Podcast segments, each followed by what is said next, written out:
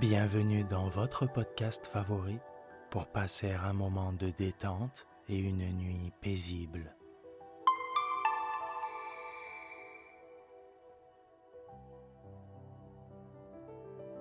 Installez-vous confortablement et profitez chaque soir de votre moment de relaxation avec le podcast Dormir sans souci.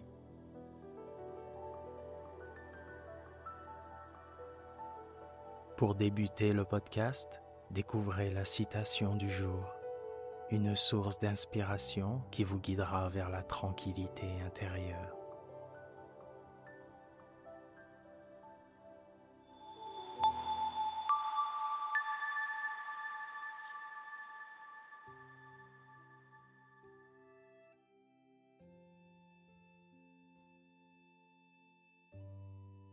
Notre citation du jour nous a été envoyée par notre abonné Agnès de Paris. Une question parfois me laisse perplexe. Est-ce moi ou les autres qui sont fous? Cette pensée malicieuse d'Albert Einstein souligne la relativité de la normalité et nous rappelle de ne pas trop nous préoccuper des jugements extérieurs. Embrassez la singularité qui fait de vous vous-même et cultivez la bienveillance envers vos propres excentricités ainsi que celles des autres. Merci Agnès.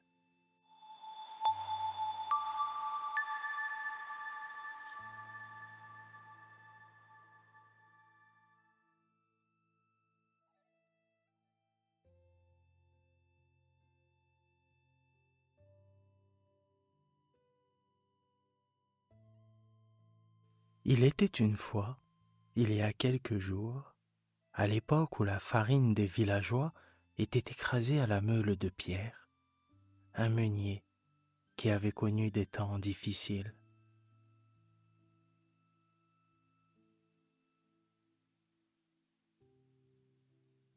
Il ne lui restait plus que cette grosse meule de pierre dans une remise et derrière un superbe pommier en fleurs.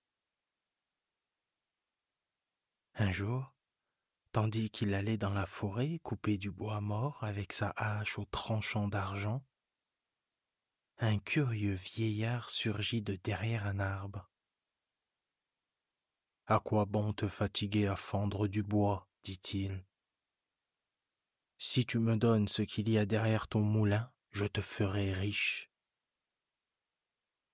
Qu'y a-t-il derrière mon moulin, sinon mon pommier en fleurs? Pensa le meunier. Il accepta donc le marché du vieil homme. Dans trois ans je viendrai chercher mon bien, gloussa l'étranger, avant de disparaître en boitant derrière les arbres.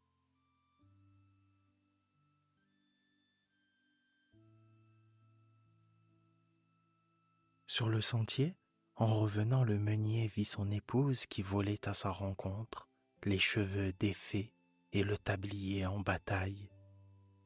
Mon époux, mon époux. Quand l'heure a sonné, une pendule magnifique a pris place sur le mur de notre maison. Des chaises recouvertes de velours ont remplacé nos sièges rustiques. Le garde-manger s'est mis à regorger de gibier et tous nos coffres, tous nos coffrets débordent. Je t'en prie, Dis-moi ce qui est arrivé. Et, à ce moment encore, des bagues en or vinrent orner ses doigts tandis que sa chevelure était prise dans un cercle d'or. Ah, dit le meunier, qui, avec une crainte mêlée de respect, vit alors son juste au corps devenir de satin et ses vieilles chaussures aux talons si éculés qu'il marchait incliné en arrière, laissait la place à de fins souliers.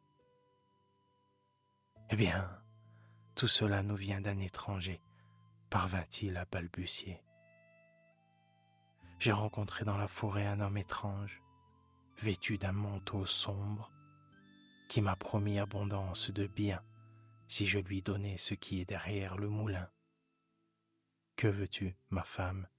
Nous pourrons bien planter un autre pommier.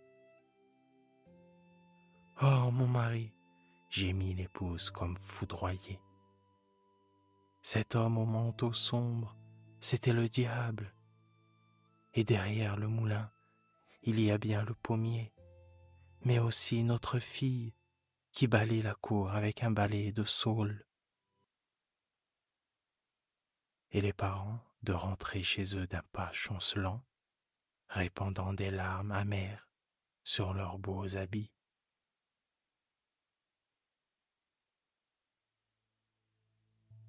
Pendant trois ans, leur fille resta sans prendre époux. Elle avait un caractère aussi doux que les premières pommes de printemps. Le jour où le diable vint la chercher, elle prit un bain, enfila une robe blanche et se plaça au milieu d'un cercle qu'elle avait tracé à la craie autour d'elle.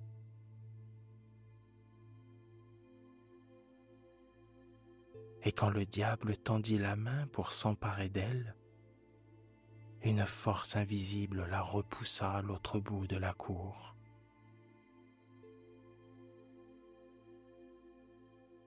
Elle ne doit plus se laver, hurla-t-il, sinon je ne peux l'approcher les parents et la jeune fille furent terrifiés. Quelques semaines passèrent. La jeune fille ne se lavait plus.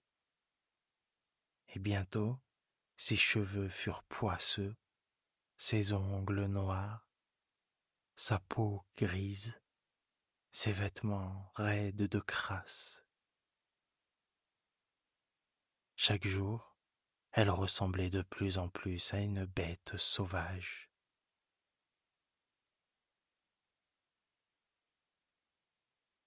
Alors le diable revint. La jeune fille se mit à pleurer. Ses larmes coulèrent tant et tant sur ses paumes et le long de ses bras que bientôt ses mains et ses bras furent parfaitement propres, immaculés. Fou de rage, le diable hurla.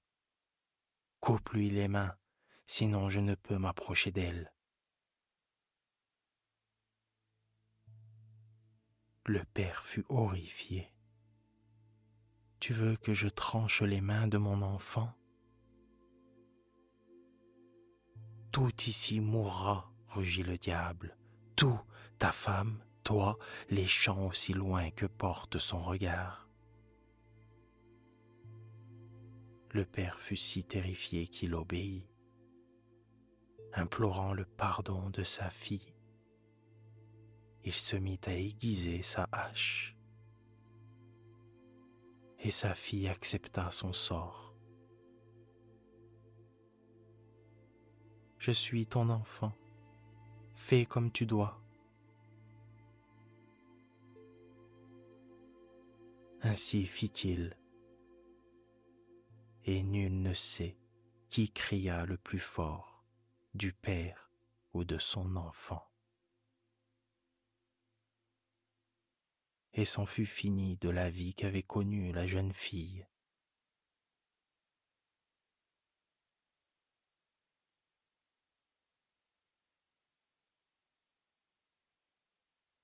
Quand le diable revint, la jeune fille avait tant pleuré que les moignons de ses bras étaient de nouveau propres.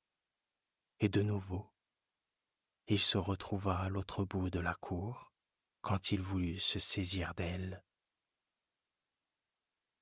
Il lança des jurons qui allumèrent de petits feux dans la forêt, puis disparut à jamais, car il n'avait plus de droit sur elle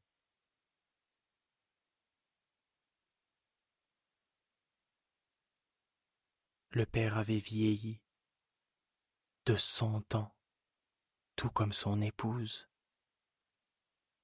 Ils s'efforcèrent de faire aller, comme de vrais habitants de la forêt qu'ils étaient. Le vieux père proposa à sa fille de vivre dans un beau château, entouré pour la vie de richesse et de magnificence. Mais elle répondit qu'elle serait mieux à sa place, en mendiant désormais sa subsistance et en dépendant des autres pour vivre. Elle entoura donc ses bras d'une gaze propre et à l'aube quitta la vie qu'elle avait connue. Elle marcha longtemps. Quand le soleil fut au zénith, la sueur traça des rigoles sur son visage maculé. Le vent la décoiffa jusqu'à ce que ses cheveux ressemblent à un amas de brindilles. Et au milieu de la nuit, elle arriva devant un jardin royal où la lune faisait briller les fruits qui pendaient aux arbres. Une douve entourait le verger et elle ne put y pénétrer. Mais elle tomba à genoux car elle mourait de faim. Alors, un esprit vêtu de blanc apparut et toucha une des écluses de la douve qui se vida. La jeune fille s'avança parmi les poiriers. Elle n'ignorait pas que chaque fruit, d'une forme parfaite, avait été compté et numéroté et que le verger était gardé. Néanmoins, dans un craquement léger, une branche s'abaissa vers elle de façon à mettre à sa portée le joli fruit qui pendait à son extrémité.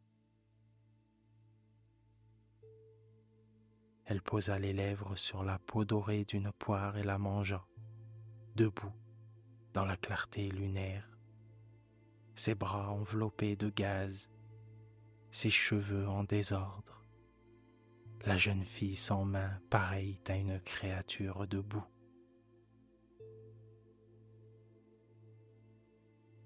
La scène n'avait pas échappé au jardinier, mais il n'intervint pas, car il savait qu'un esprit magique gardait la jeune fille Quand celle-ci eut fini de manger cette seule poire, elle retraversa la douve et alla dormir dans le bois, à l'abri des arbres.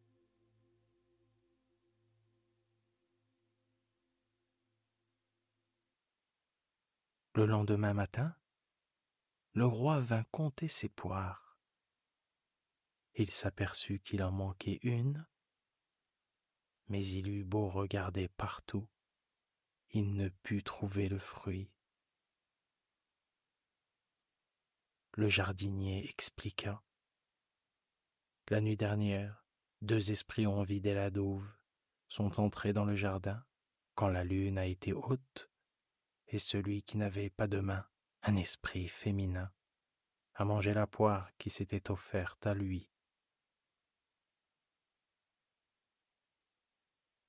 Le roi dit qu'il monterait la garde la nuit suivante. Quand il fit sombre, il arriva avec son jardinier et son magicien, qui savaient comment parler avec les esprits. Tous trois s'assirent sous un arbre et attendirent.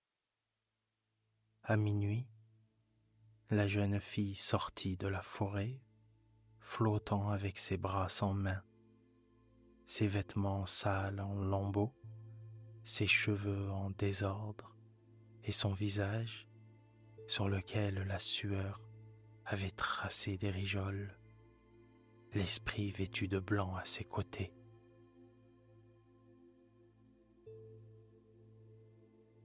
Ils pénétrèrent dans le verger de la même manière que la veille, et de nouveau, un arbre mit une branche à la portée de la jeune fille en se penchant gracieusement vers elle. et elle consomma à petits coups de dents le fruit qui penchait à son extrémité.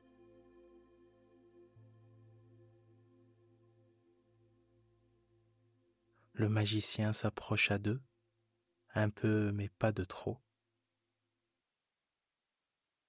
Es-tu ou n'es-tu pas de ce monde? demanda-t-il. Et la jeune fille répondit J'ai été du monde, et pourtant je ne suis pas de ce monde. Le roi interrogea le magicien. Est-elle humaine? Est-ce un esprit? Et le magicien répondit qu'elle était les deux à la fois? Alors le cœur du roi bondit dans sa poitrine et il s'écria Je ne t'abandonnerai pas. À dater de ce jour, je veillerai sur toi.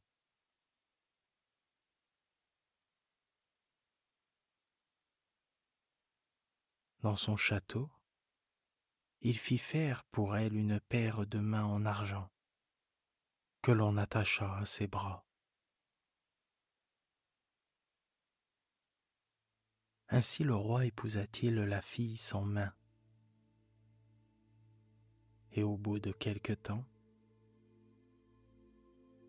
le roi dut partir guerroyer dans un lointain royaume, et il demanda à sa mère de veiller sur sa jeune reine, car il l'aimait de tout cœur. Si elle donne naissance à un enfant, envoyez-moi tout de suite un message.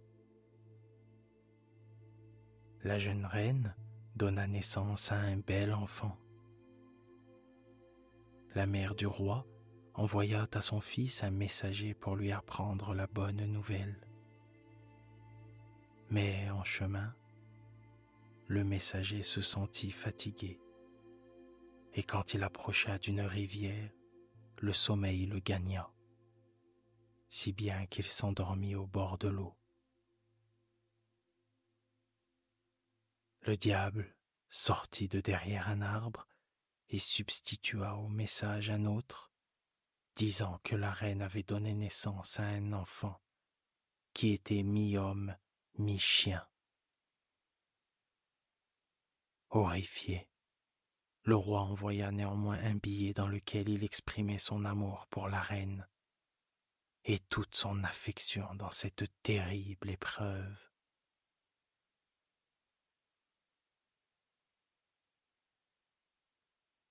Le jeune messager parvint à nouveau au bord de la rivière et là, il se sentit lourd, comme s'il sortait d'un festin, et il s'endormit bientôt. Là-dessus, le diable fit son apparition et changea le message contre un autre qui disait Tuez la reine et son enfant. La vieille mère, bouleversée par l'ordre émis par son fils, envoya un messager pour avoir la confirmation. Et les messagers firent l'aller-retour. En arrivant au bord de la rivière, chacun d'eux était pris de sommeil et le diable changeait les messages qui devenaient de plus en plus terribles et le dernier disant Gardez la langue et les yeux de la reine pour me prouver qu'elle a bien été tuée.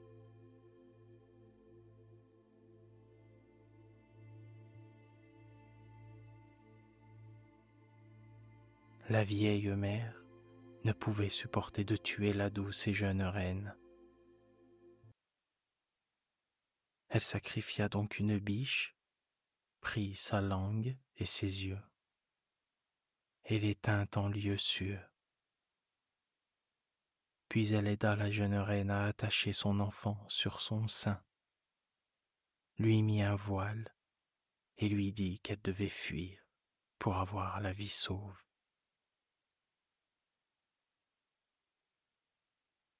Les femmes pleurèrent ensemble et s'embrassèrent, puis se séparèrent. La jeune reine partit à l'aventure, et bientôt elle arriva à une forêt qui était la plus grande, la plus vaste qu'elle avait jamais vue. Elle tenta désespérément d'y trouver un chemin, et vers le soir, l'esprit vêtu de blanc réapparut et la guida à une pauvre auberge tenue par deux gens gentils, habitant la forêt. Une autre jeune fille vêtue d'une robe blanche la fit entrer en l'appelant Majesté et déposa le petit enfant auprès d'elle. Comment sais-tu que je suis reine? demanda-t-elle.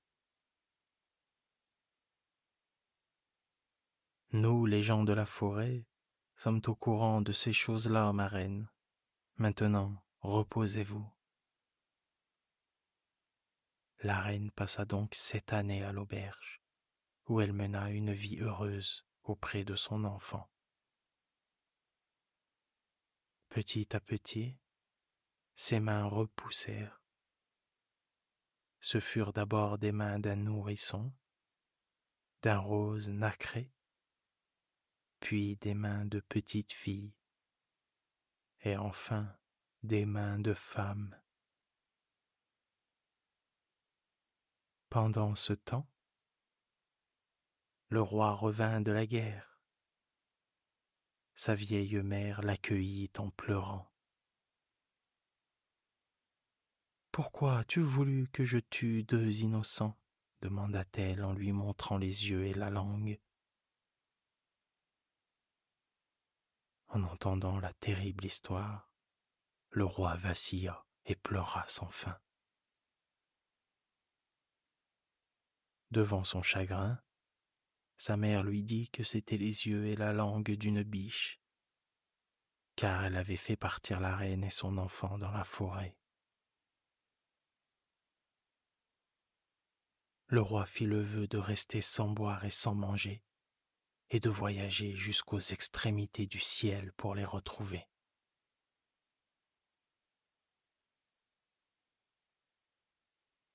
Il chercha pendant sept ans.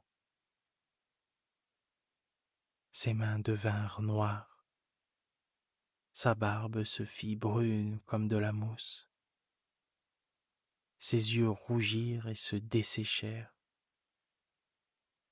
Il ne mangeait ni ne buvait, mais une force plus puissante que lui l'aidait à vivre.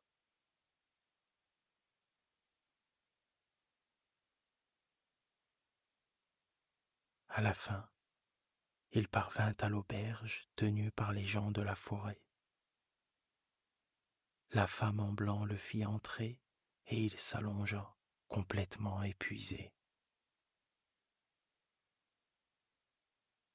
Elle lui posa un voile sur le visage. Il s'endormit et tandis qu'il respirait profondément, le voile glissa petit à petit de son visage. Quand il s'éveilla, une jolie femme et un bel enfant le contemplaient. Je suis ton épouse et voici ton enfant. Le roi ne demandait qu'à la croire. Mais il s'aperçut qu'elle avait des mains.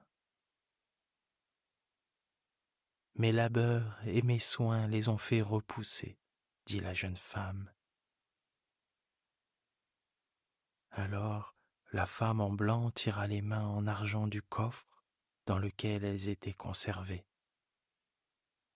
Le roi se leva, étreignit son épouse et son enfant, et ce jour-là, la joie fut grande au cœur de la forêt. Tous les esprits et les habitants de l'auberge prirent part à un splendide festin.